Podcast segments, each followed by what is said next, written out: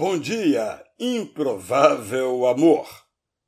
Ao egoísmo e ao seu contrário, à infidelidade e ao seu oposto, aos que desistem e aos que persistem, aos que juram amar na saúde e na doença e aos que se esquecem do que voluntariamente prometeram, aos casais que se separam e aos que permanecem juntos, mesmo quando um deles não tem mais saúde para corresponder ao amor.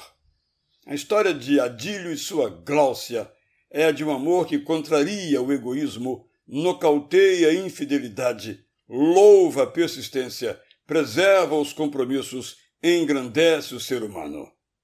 Desde 2007, quando teve um AVC severo, Gláucia vive sob os cuidados de Adílio, que dorme numa cama ao seu lado, como ele mesmo conta.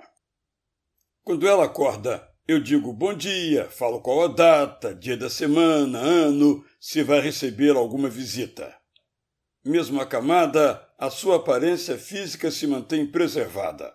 Ao longo do dia, procuro interagir ao máximo com ela.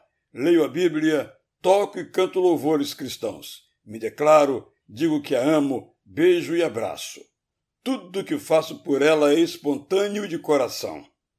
Não espero receber nada em troca. Essa história nos mostra que o amor verdadeiro não busca seus próprios interesses, mas tudo suporta e jamais acaba. O amor verdadeiro não segue o caminho fácil.